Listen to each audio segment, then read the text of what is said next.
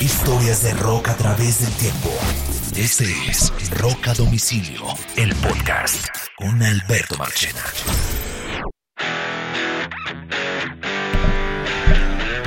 Bienvenidos a nuevo episodio de Rock a Domicilio Podcast, historia de rock a través del tiempo. Carlos Oñoro, quien les habla, Alberto Marchena, bienvenidos a este nuevo, nuevo episodio. Y hoy se lo vamos a dedicar a un disco muy importante en la carrera de una banda absolutamente eh, importante en la historia del rock. Me refiero a Queen y se lo vamos a dedicar a un álbum que se llama The Game, el disco más importante de su carrera en Estados Unidos y no en Europa tal vez ni en su discografía final, pero sí en Estados Unidos es su más importante disco. ¿O no, ñoro? Bienvenido. Ah, espéreme un momentico. Ahora sí, ahí lo tengo. ¿Cómo andamos? Disco clave este, ¿no? Claro, es una, es, es de alguna forma un antes y un después. Te despiden de su productor de toda la vida casi, Roy Thomas Baker, y se, se van con un alemán que más o menos tiene su misma, muy parecido de cierta manera a Roy, pero ya aquí vemos cambios en el sonido, ya estos manes entran a la década de los 80 y se, mosquean, quieren cambiar, quieren ser modernos. Vamos a ponerlos en contexto un poco de este disco de Queen, por qué es tan importante y por qué le hemos dedicado un podcast. Este disco se lanzó el 30 de junio del año de 1980. O sea, 42 años. Este es un disco que está cumpliendo 42 años, señor. ¿Qué tal? 42 años.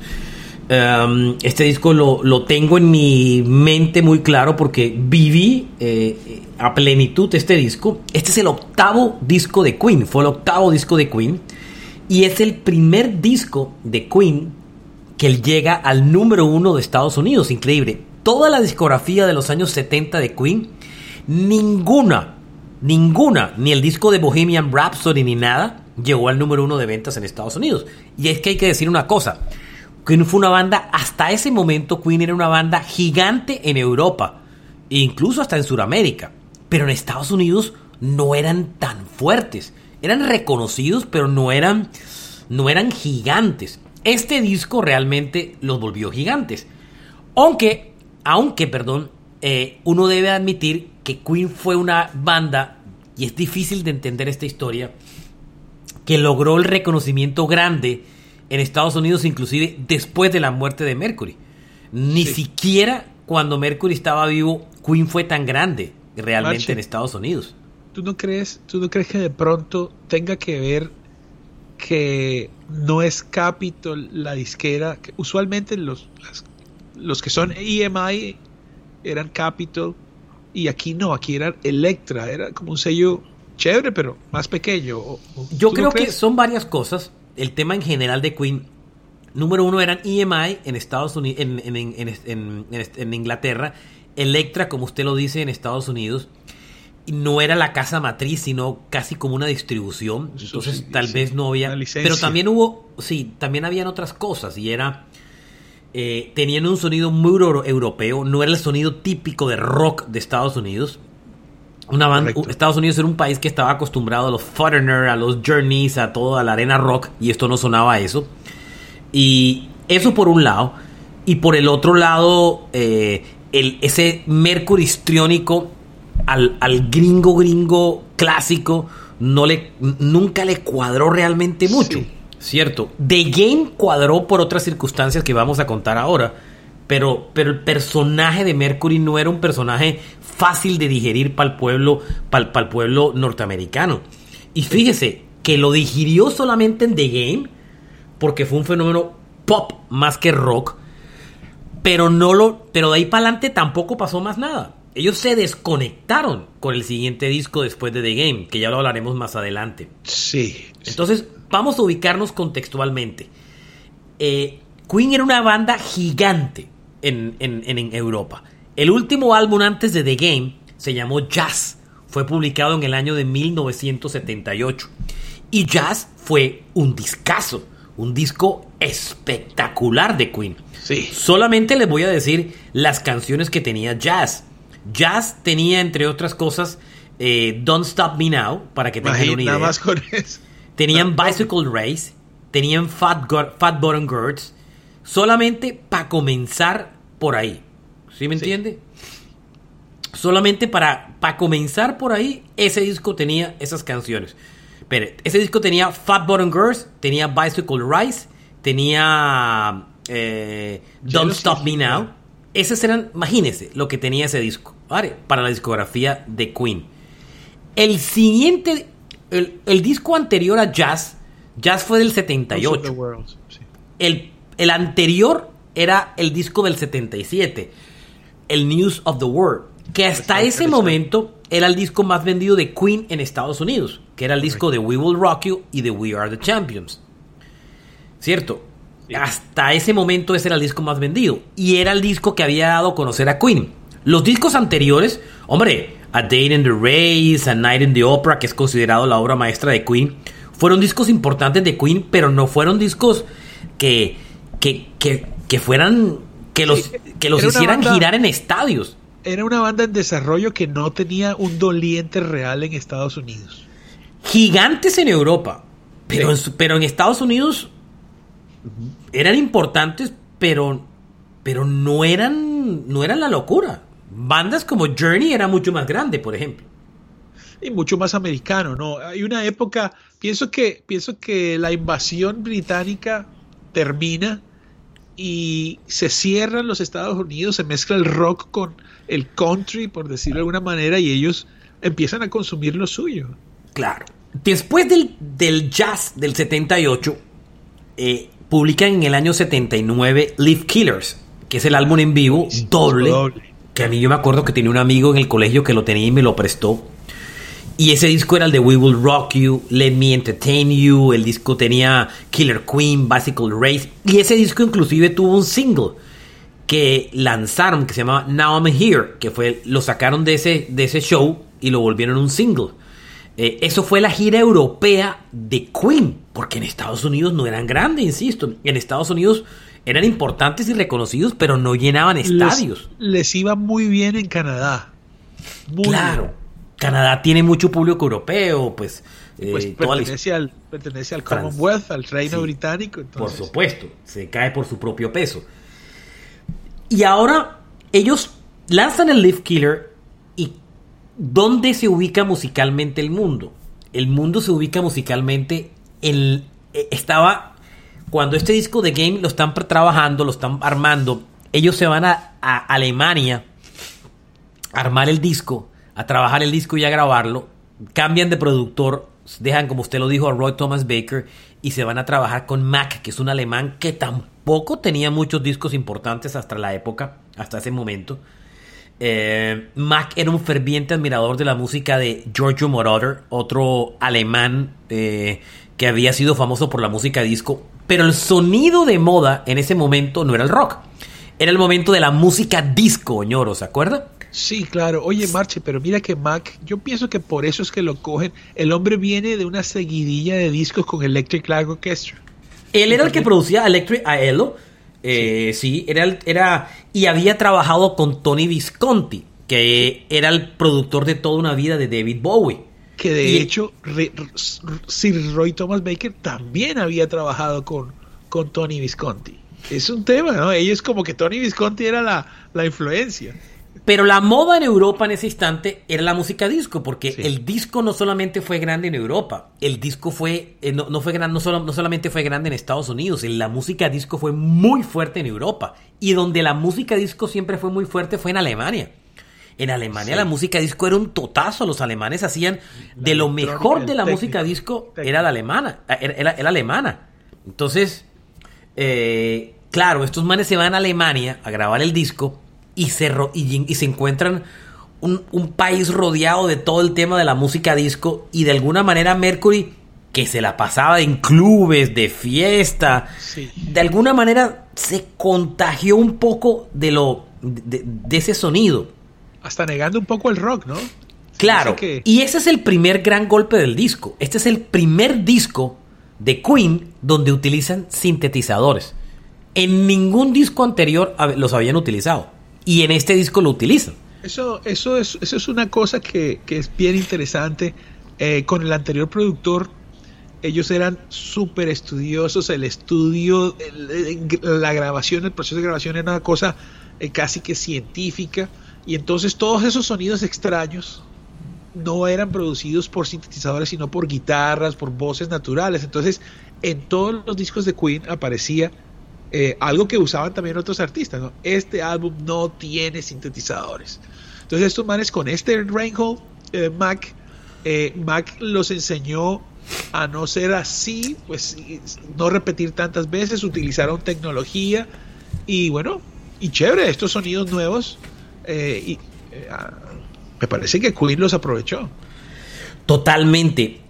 Mac, que era el productor del disco, eh, fue importante para Queen. Tenía la influencia de Giorgio Moroder, que ustedes hasta ahora todavía, hasta hace poco, seguía de moda por los trabajos que hizo con Daft Punk.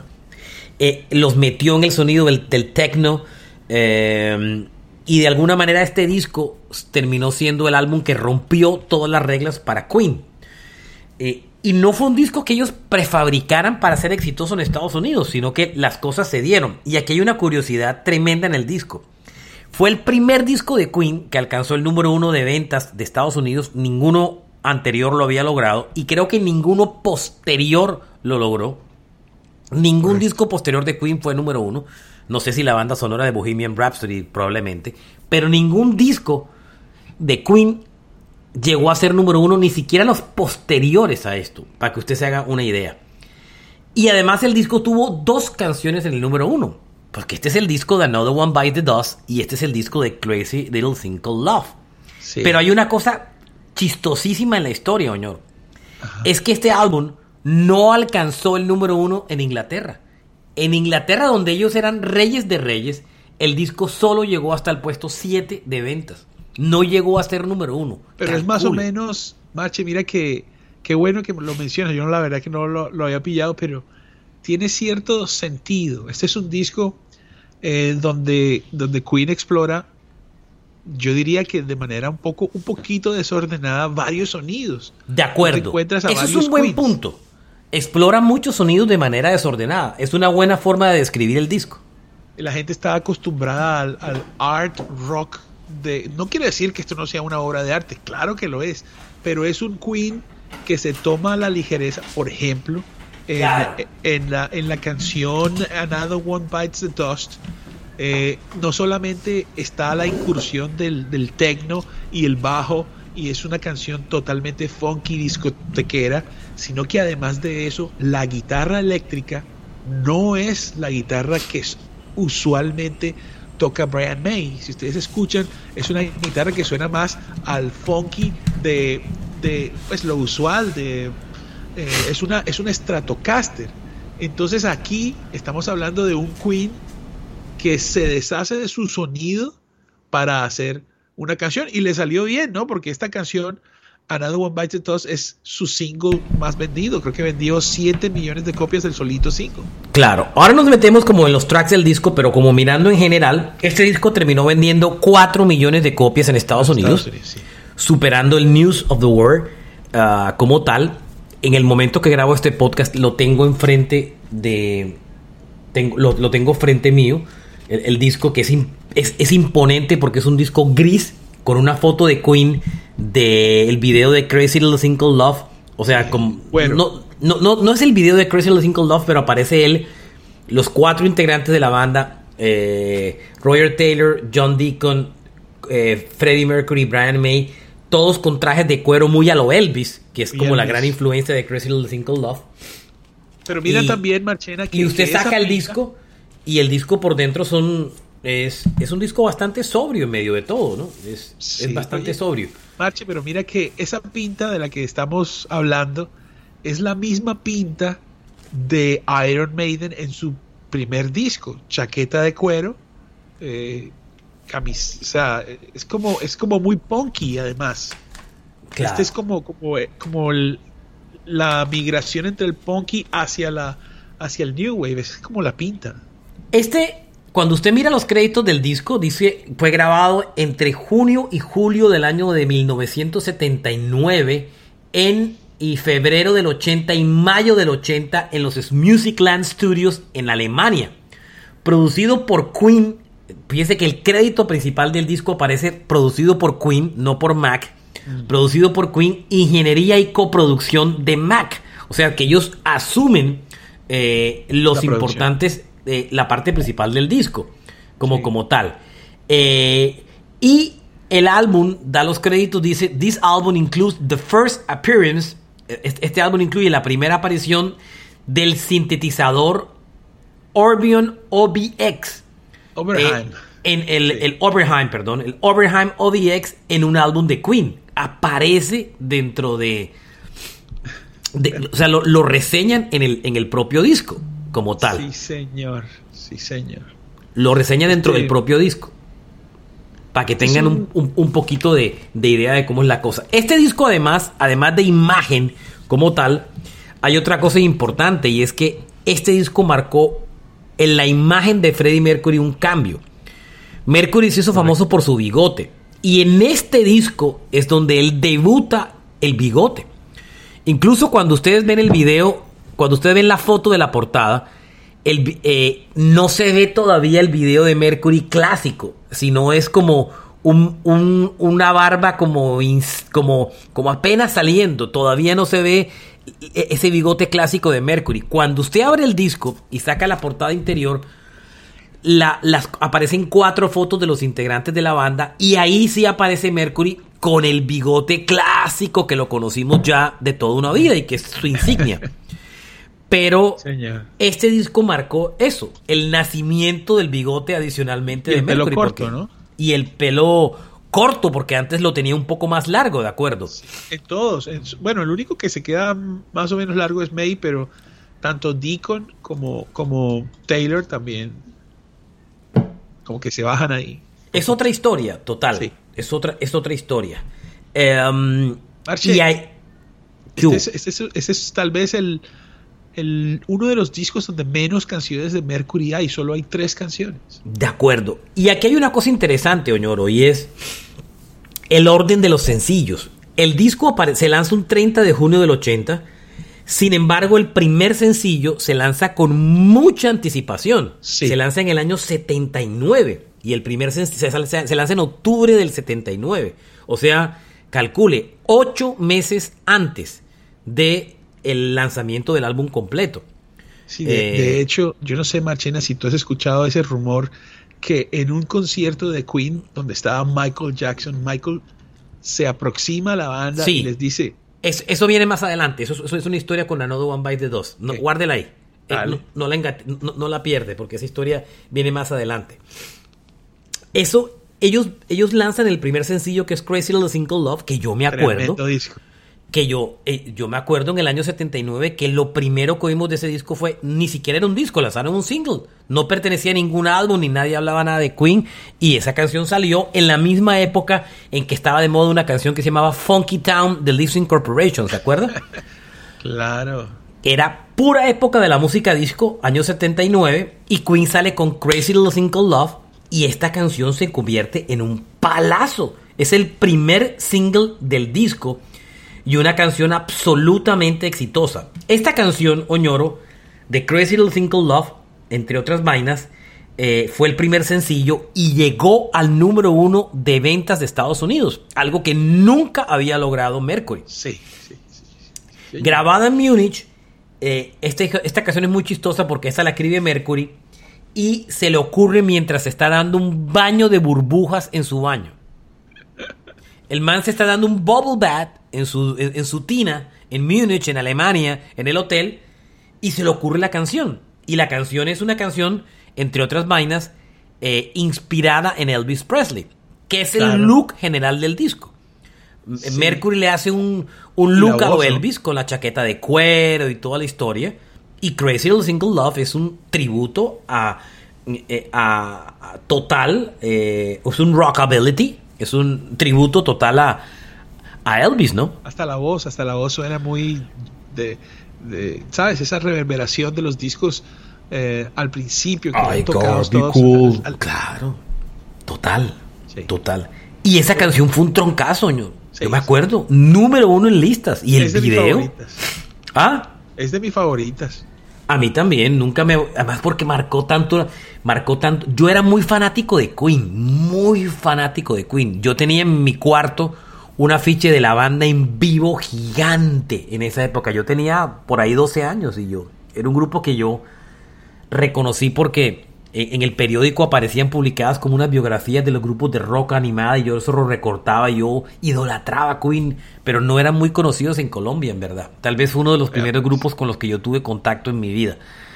Y Pero eso es estando en Colombia o en Estados Unidos, Machena. en Colombia, en Colombia. En Colombia, me acuerdo que en el periódico salían unos, unas, como unos recortes de unas cosas animadas de historias del rock. Y, yo recortaba esa vaina y las tenía pegadas en un álbum de, fotografías. Y ahí aparecía cosas de Queen. Y, y yo tenía una ficha en mi cuarto eh, que había comprado en Estados Unidos. Y me lo traje cuando me vine a vivir de Estados Unidos para acá con Queen. Yo tenía una ficha de Queen, uno de Blondie. eh, ¿Y quién era el otro? Ya no me acuerdo. Ah, y uno de Wims, el grupo que tenía Paul McCartney. Paul McCartney. Esos eran mis, mis afiches de mi cuarto. Y, y nada, eh, eh, Crazy Little Thing Called Love fue un totazo, ñoro. Totazo gigante. Sí, sí, sí. sí. Varias semanas en el número uno de las listas en Estados Unidos, octubre. Para el 80, en enero lanzan un segundo sencillo que se llama Save Me. Uf, qué canción tan increíble. Esta es mi favorita, es de mis favoritas. Qué buena canción. Save Me es el corte final del disco, es la último. última canción del álbum. Eh, eh, Save Me es de las últimas, últimas, últimas canciones del disco y fue sencillo. Es una canción compuesta por Brian May que se la dedica a un amigo ah, que se acababa de separar y, y prácticamente Brian May toca todos los instrumentos en esa canción. Este, Toca esa todo. es una. Marchena, mira que, que ahora que estás hablando de, de la manera como se experimenta uno la música, yo recuerdo, yo entro a Queen, bueno, obviamente eh, todo el mundo escuchaba Another One Bites the Dust, eh, tal vez Rhapsody Bohemia, pero el disco que a mí me pegó fue of Magic, el que me tocó a mí. Ya mucho más adelante. Sí, Exacto. Y echando para atrás, me prestan el game. Y mi, mi, mi opinión en aquel momento fue: llegué a la última canción y dije, ah, mira, ahora sí hay una canción de Queen en el disco. Claro, porque el, disco. Bueno, hay otras que esto también son un poco más Queen también, pero. Sí, Play the Game, total. Save the Pero Game. esta Save Me tiene una. Save Me no fue un hit. Fue una canción como para la radio rock y no fue un hit, la verdad. Ni siquiera estuvo en la lista del Hot 100 de Billboard. O sea, no fue un hit, no fue un éxito top 40. Fue Uf, qué canción. una canción para la radio rock, por así decir. Para el fanático de Queen clásico que decía, el grupo me lo cambiaron, para ese le mandan. En mayo, cercano al lanzamiento del disco, se publican, eh, en mayo del 80, en Inglaterra se lanzan el tercer sencillo para Inglaterra, no para Estados Unidos, que se llama Play the Game, que es un que yo Uf, moría por esa Qué canción. canción tan hermosa. Que Sí, entre otros. Aterciopelados hace una versión eh, muy bien hecha en el disco tributo a Queen en español. Así Eh, la vaina. Sí, claro. Hay un disco tributo a Queen en español que Molotov canta Another One Bites the Dust y Aterciopelados hace una versión de Play the Game muy buena, chequéala. Eh, Los atercios son muy tesos. Y Play the Game es una canción sota increíble, eh, pero es sonido más clásico de Queen. Aunque tiene sintetizadores, señor, Play the Game, ¿cierto? No Correcto. fue un éxito gigante en Estados Unidos, sino fue un éxito mediano. Canción escrita por Freddie Mercury. Ahí es donde realmente él debuta en el, bi- el bigote. Si ustedes ven el video de Crazy Little Single Love, Mercury no tiene bigote. Quiero hacer esa, esa aclaración. En Crazy Little Single Love, vean el video, vayan a YouTube y vean el video original, no un video en concierto, el video original de la canción. Mercury no tiene todavía bigote. El bigote lo debuta en Play the Game. Y se volvió un clásico, no se lo pudo quitar. Se Nunca. lo quitó en Miracle. En Miracle se lo quitó. Y hay otra cosa también ah, muy chistosa y es que en el video de Play the Game él aparece con una canción, con, con una camiseta de Flash, porque en ese momento estaban haciendo la, la música para la película de Flash Gordon. No, y el sintetizador es claramente el sonido de, de la banda sonora de Flash es con ese mismo aparato. Claro, correcto. Eh, y ese fue un tremendo video, pero la canción no fue exitosa en Estados Unidos. Se lanzó en Inglaterra en mayo de ese año. En, en Inglaterra la canción sí fue un quitazo. Eh, y yo adoro esa canción, es de este disco, es para mí fundamental de este disco y una de mis favoritas de Queen. Muy bueno. El éxito llega en el año 80, eh, ya con el disco publicado, porque el disco sale el 30 de junio. Ellos están girando por Estados Unidos y publican Another One Bites the Dust. Y aquí sí viene la anécdota que usted iba a contar, Oñoro. Another One Bites the Dust, vale la pena aclararla. Play the Game es compuesta por Mercury. Crazy Little Single Love es compuesta por Mercury. Another One Bites the Dust se la escribe John Deacon, que es el bajista de la banda.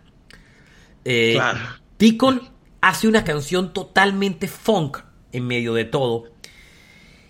Y, y, está, y está basada en. Eh, Another One Bites the Dust está basada en, un, en una canción de, de Chick que se llama Good Times. Ese clásico de Chick de Good Times es. Eh, bueno, Good Times es una de las, de, de las canciones más. Voy a poner un poquitico de Good Times. Déjeme, lo voy a localizar aquí. Uy, qué buen dato es. Sí. Eh, esa es una de las. Good Times es una de las canciones más. Más. Eh, ¿Cómo se llama? Más ampliadas de la historia de la música. Pero mire que le voy a poner un pedacito de Good Times para que usted vea de dónde viene la canción. Vamos a ver.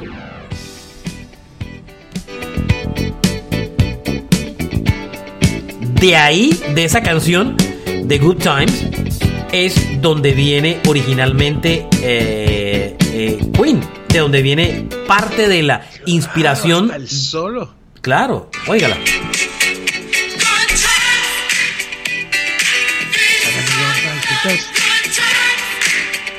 Usted la robó. ¿Qué llamar a la policía?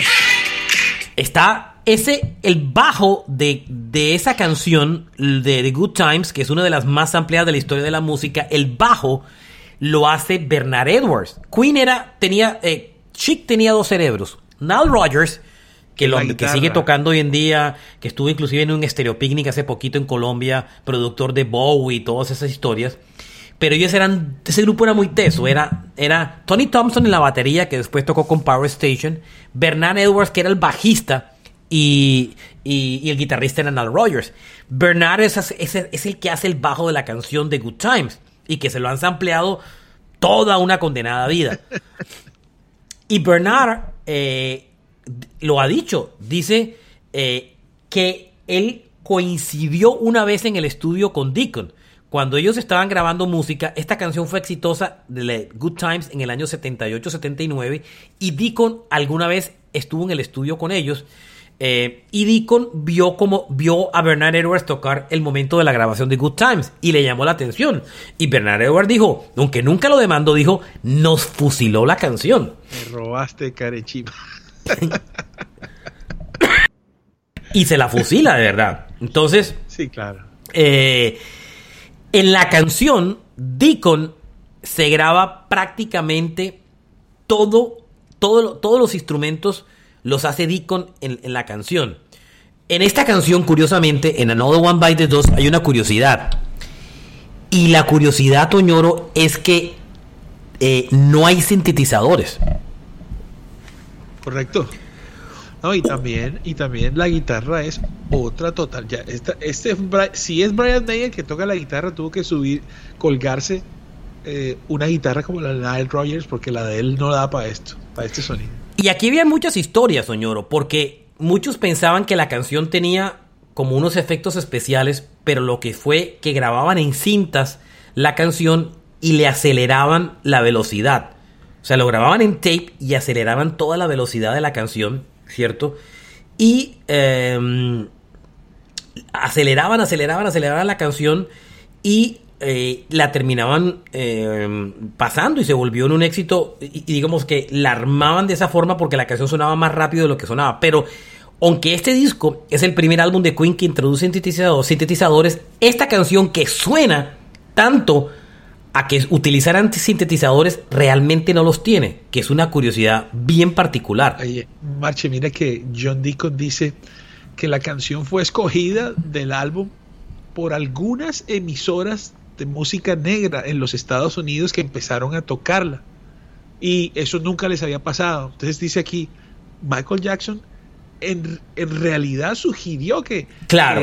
Jackson, que la sacaran. La historia es que Jackson va a un concierto de Queen. Acuérdense que hay una, hay una historia de amor y odio entre Michael Jackson y Freddie Mercury. Ellos intentaron grabar y eso nunca funcionó. Eh, no hubo química en el estudio eh, como tal. Y Michael Jackson era súper fan de Queen como Mercury era fan de Jackson. Michael Jackson en esa época... Iba a los conciertos de Queen. No era tan grande. Era, o sea, en el, en el año 79-80 estaba sacando el álbum of The Wall. Era el disco de Don't Stop. Till You Get Enough, Rock With You. No era, no era, no era el Michael Jackson de Thriller, ¿no? Era un tipo importante y reconocido y estrella, pero no era el Michael Jackson de Thriller, ¿no? Para que, para que, tengan, para que tengan ese pedazo en cuenta. Y finalmente, él va a un show y cuando va al show, eh, él en el backstage, en los camerinos, le, le dice a, a, la banda y a Mercury, le dice, es la mejor canción de este disco es Another One Bites the Dust. Ustedes deberían lanzarla como single. Era un concierto de Queen en Los Ángeles. Que estaban pegados, ya estaban sonando por, oh no, por Crazy Little Single Love. No había lanzado Another One Bites the Dust como single. Y él les dice, lancen esa canción como sencillo. Esa canción va a ser un palo. Mercury le hace absoluto caso. En el, eh, porque la sugerencia de Jackson a, a, a Freddie Mercury. Y lanzan como siguiente sencillo esa canción. Y esa canción, que se lanza como sencillo en agosto del 80, se convierte en el más grande éxito de Queen en Estados Unidos. Another One Bites the Dust. Gigante el hit, Oñoro. Esa canción les permitió tener la primera nominación al Oscar, pero al Oscar no, al, Grammy, en la categoría de rock. Y la perdieron porque se la ganó Bob Seger con una canción llamada Against the Wind, que también era muy famosa y era muy americana, por así decir. Y esta canción fue un hitazo, ñoro, ¿se acuerda? Sí, claro, claro que sí.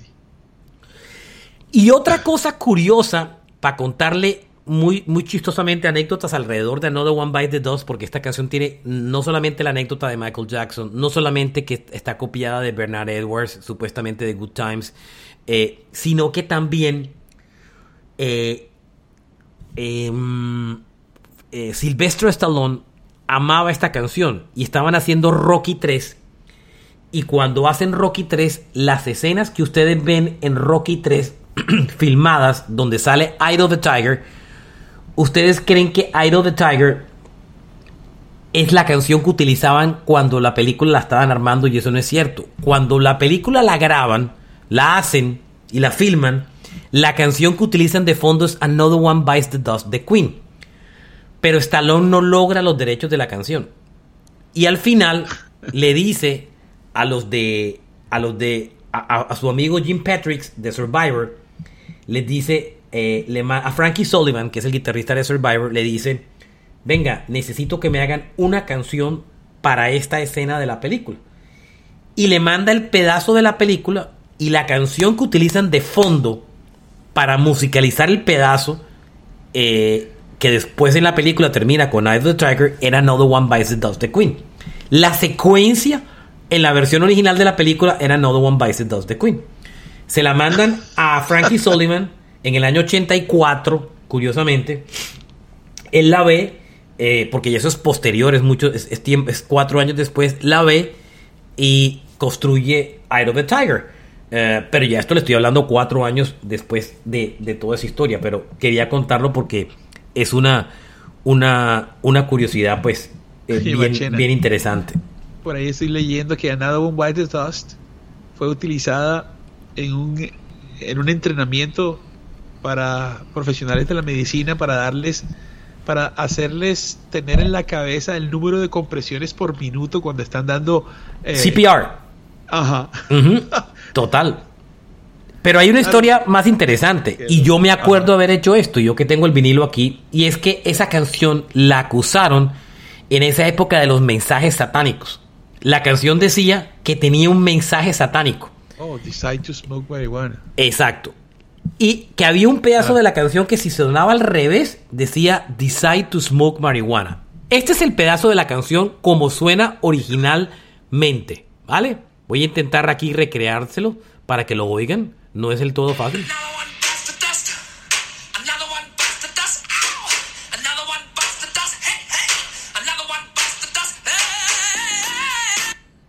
Cuando usted reproduce la misma canción,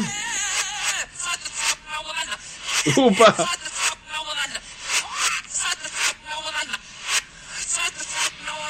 Si la oye, vuelvo. A ver, aquí está como suena originalmente. Marchena, tú tienes una imaginación muy eh, Pero, interactiva. guarde silencio para que la gente pueda oír.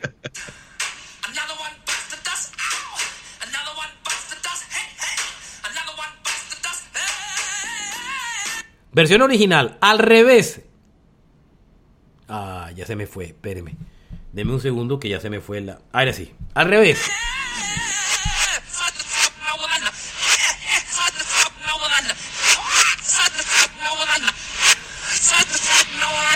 Esa era la época en que la gente se ponía con esas pendejadas de las canciones al revés, Oñoro. Y ahí, según eso, decía, decide to smoke marihuana. Pero uno va y escucha y, y, y sí. Ay, María. Esa historia es buena. Todas las historias que hay alrededor de Another One Bite the Dust, qué buenas, ¿no? Copiada de una canción de Chick. Um, Michael Jackson es el que decide que la lancen. Eh, originalmente, donde ah, inspiró el, el Eye of the Tiger de Rocky 3 y además tenía un mensaje subliminal. Ah, tenía todo. y Freddie Mercury le gusta, por ejemplo, Another One Bites the Dust, otro más que muerde el polvo. Y hay otra canción, creo que es We Are the Champions, donde dice, eh, eh, he recibido mi parte de, tierra en la cara. Es como, es como repetida la, la, escena de la persona contra el piso mordiendo el, el polvo. El siguiente sencillo de este álbum no fue muy exitoso y se lanzó en noviembre del año 80. Para que ustedes vean, de agosto a noviembre trabajaron casi medio año con un solo single y lanzaron una canción sota del disco que se llama Need Your Loving Tonight, que fue una canción de éxito intermedio, pero que para mí es una de las mejores, mejores canciones de ese disco. Es una canción que también hace John Deacon y que también tiene el, el bajista de la banda y tiene este golpe medio disco. Parece mentira, el que más estaba metido en el tema disco no era Mercury. Si me entiendes? Sino el que estaba más metido era John Deacon, el bajista, claro porque el bajo es el instrumento más importante del disco, ¿no? Sí, ese punta de bajo sacó unas cancionzotas. Unas cancionzotas. A ver, Under Pressure, la que inspiró Ice Ice Baby, es de John Deacon. O sea, Deacon en esa época, porque además para esa misma época es cuando se hacen Under Pressure, porque Under Pressure es incluida en el, no en Hot Space, que es el disco siguiente, sino realmente apareces en el disco de grandes éxitos. Eh, la versión americana del disco de grandes éxitos. Y esa canción es de John Deacon. Deacon se hace en esta época dos canciones gigantes para el mercado mundial, que son Another One Bites the Dust y, esta canción. Bueno, I Want to Break Free creo que también es de John Deacon, entre otras cosas. No, es de Taylor. ¿Sí? Sí, sí. Ok. Este disco um, tiene una canción sota muy buena que se llama, la segunda, el segundo track que se llama eh, Dragon Attack, que es de Brian May que le han tocado mucho en vivo. Eh, otras canciones del álbum interesantes son. Si es de John Deacon. ¿Ah? Si es de John Deacon. ¿Si es de John Deacon? Ah, yo, yo, es que sí, yo, sí me acuerdo que era John Deacon, pero bueno, de pronto lo vi, lo vi usted tan seguro que me convenció. En el, y ese era el lado A del disco. El lado A era Play the Game, Dragon Attack, Another One Bites the Dust, Need You Your Loving Tonight y Crazy Little Single Love. ¿Qué tal es el lado A del disco? El lado B en el vinilo era Rocket, que es una canción donde Roger Taylor, que es el baterista de la banda, la compone y la canta, porque acuérdese que ese grupo tenía dos cantantes. Ese grupo no solamente cantaba Mercury, Taylor también cantaba y, Brian May también canta. Sí. Pero, lo, pero Brian May cantaba mucho menos. O sea, Taylor sí era siempre había una canción de Taylor siempre en los acompañando, Siempre acompañando la voz de Freddie y a veces sus propias canciones las cantaba él solo o a dúo con, con, con Mercury, que es en el caso, si no estoy mal, de esta. El siguiente track de ese disco eh, es Don't Try Suicide, No Prueben el Suicidio, compuesta por Mercury. Después hay una canción sota de Brian May, donde May canta, que se llama Sail Away Sweetest Sister. Eh, que es una canción sota, que entre otras, dato curioso, es una canción que ama Axel Rose y Guns N' Roses. Inclusive, alguna vez la tocaron en vivo y invitaron a Brian May a tocarla. Uh, se llama Sail Away Sweetest Sweetest Sister es la antepenúltima canción del disco. Que tengo entendido que Queen no la cantaba. Queen no la cantaba, de acuerdo, Queen no la cantaba. Coming Soon es el siguiente track. Roger Taylor también la compone. La parte vocal es compartida entre Mercury y Roger Taylor. Es una canción que había sobrado a las sesiones del, jazz del disco del 78 y cierran con la canción que habíamos hablado que era Save Me, que es de Brian May como tal. Mire este dato curioso, ñoro. La gira del disco. Este disco fue... Sí, señor. Ese disco tuvo 49 fechas en Estados Unidos. Es la época en que Queen más giró en Estados Unidos. 49 fechas en Estados Unidos. 10 fechas en Sudamérica. Con este disco fue el que fueron a Argentina. Con este disco. Banda, la primera banda de rock en la historia que va de gira a Latinoamérica. Y este. El gobierno argentino, creo que en cabeza de Videla, que era el, el, general golpista, los lleva para ganarse al público joven. Y este es, el, este es el momento en el que Maradona conoce a Mercury. No porque Maradona fuera fanático de Mercury, sino porque Mercury era fanático de Maradona.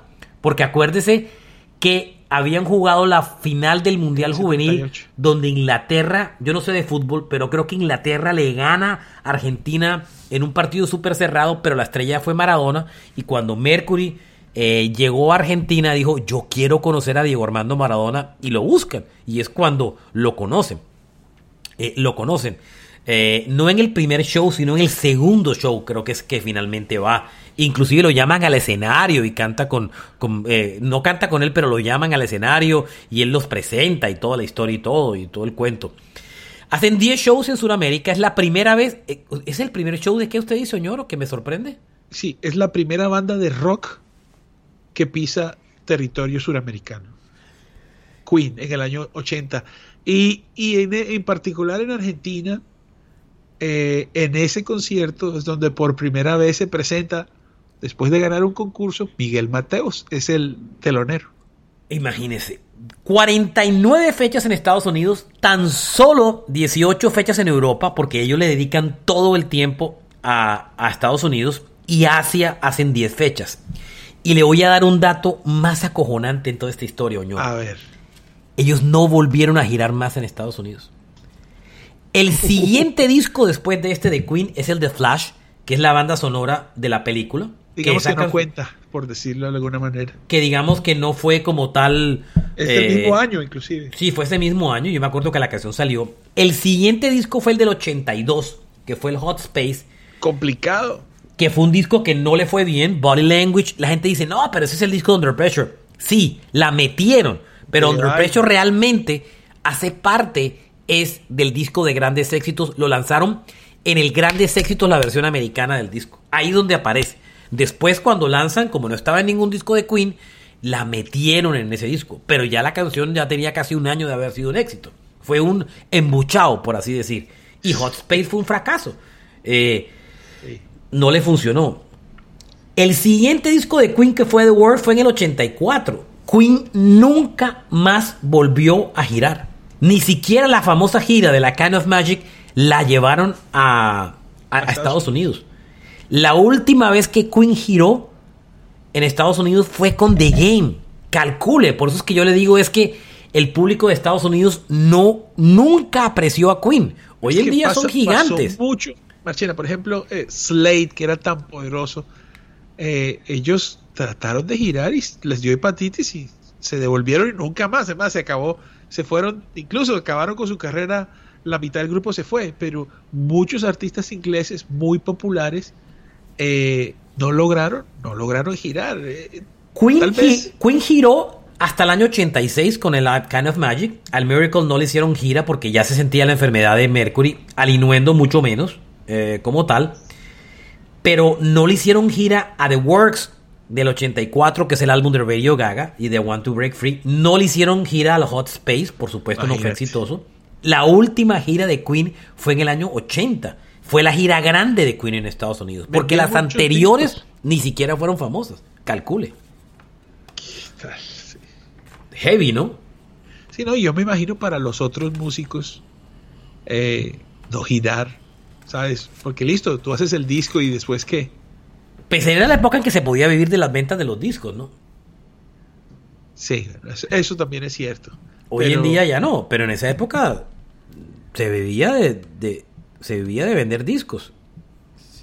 Hoy en día ya, hace muchos años ya no, pero, pero de todas formas. Es un disco mágico, es un disco que cambió la historia de Queen, eh, los volvió gigantes en Estados Unidos, fue su un acercamiento grande hacia el, hacia el pop y, y, es un disco que, que es el mainstream de la gente, la gente en general, si no hubiera sido porque Mercury se murió, o sea, insisto, como lo hablaba en un podcast hace poco, hay dos públicos, el fanático del rock y el mainstream, el mismo que oye todo tipo de música, el que oye merengue, el que oye eh, todo tipo de música, conocía a Queen siempre era por Another One Bites the Dust y hasta por Crazy Little Single Love.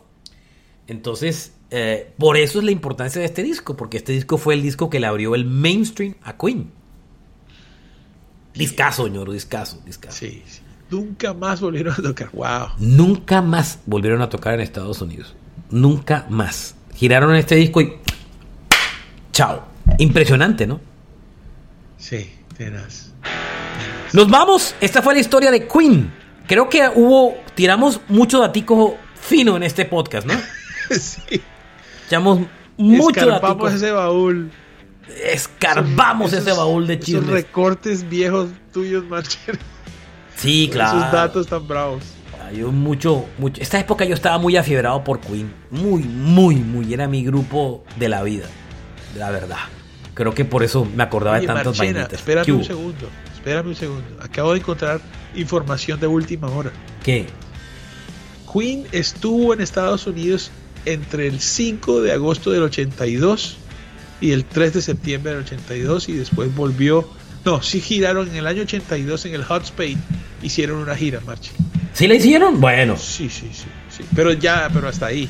Hicieron The Game, toda la razón, The Game en los Estados Unidos y tal, que fue una girota desde el 30 de junio, mira, desde el lanzamiento hasta el 30 de septiembre. Eh, estuvieron en Brasil, no sé qué, Venezuela, Argentina y después, eh, después, sí, correcto, en el, en el siguiente disco hicieron el Hot Spade Tour. Que de Pero hecho aquí se está. Rock uh, America ah, sí, estoy de acuerdo. Me retracto. Año 82 hicieron una gira chiquitica. Chiquita. Bueno, entre, entre el 21 de julio y el 15 de septiembre estuvieron entre Estados Unidos que no le fue bien, entre otras vainas. No le fue muy bien esa gira. ellos no giraron para The Works del 84 ni para Can of Magic. Que es para mí es su, su, regreso, su eh, cómo me gusta ese disco. Eh, eso sí, hicieron unas... Pero la gira de The Game fue la gira más grande que ellos tuvieron en Estados Unidos. Sí, sí. Esta de Hot Space, el disco fue un fracaso vivieran, vivieron fue de, las, de, la, de, lo, de lo anterior. vale, la pena la, la, aclaración. Y están los datos de las taquillas. Hay, hay una, mira esto, 30 mil, eh, perdón, 24 mil 800 asistentes en el Maple Leaf Garden de Toronto. El total de la taquilla, 324 mil dólares. ¿Cuánto valían las boletas? 10, 12 dólares. Sí, ah, barato. no es como hoy que valen 1.200 dólares. Claro. Se, facturaron en toda una gira 2.600.000. Nada. Eso se hacen con esos, eh, con esos, con esos. fecha. se harían hoy en Colombia un show. Calcule. Tenaz, tenaz, tenaz. Nos vamos, señor. Nos vamos. Espero que hayan disfrutado este episodio eh, y, conozcan un poco más la historia. Mi recomendación, váyanse y oíganse el álbum de Game completo. Disfrútenlo. Los que lo tienen en CD, en vinilo o en streaming, gócenlo. Y es un discazo, óiganselo de principio a fin. Yo creo que con esta compañía del podcast pueden, pueden eh, disfrutarlo mucho, mucho más. Chao. Carlos Soñoro, Alberto Marchena. Pásela muy bien. Esto fue Rock a Domicilio Podcast. Chao, Machi. Saludos a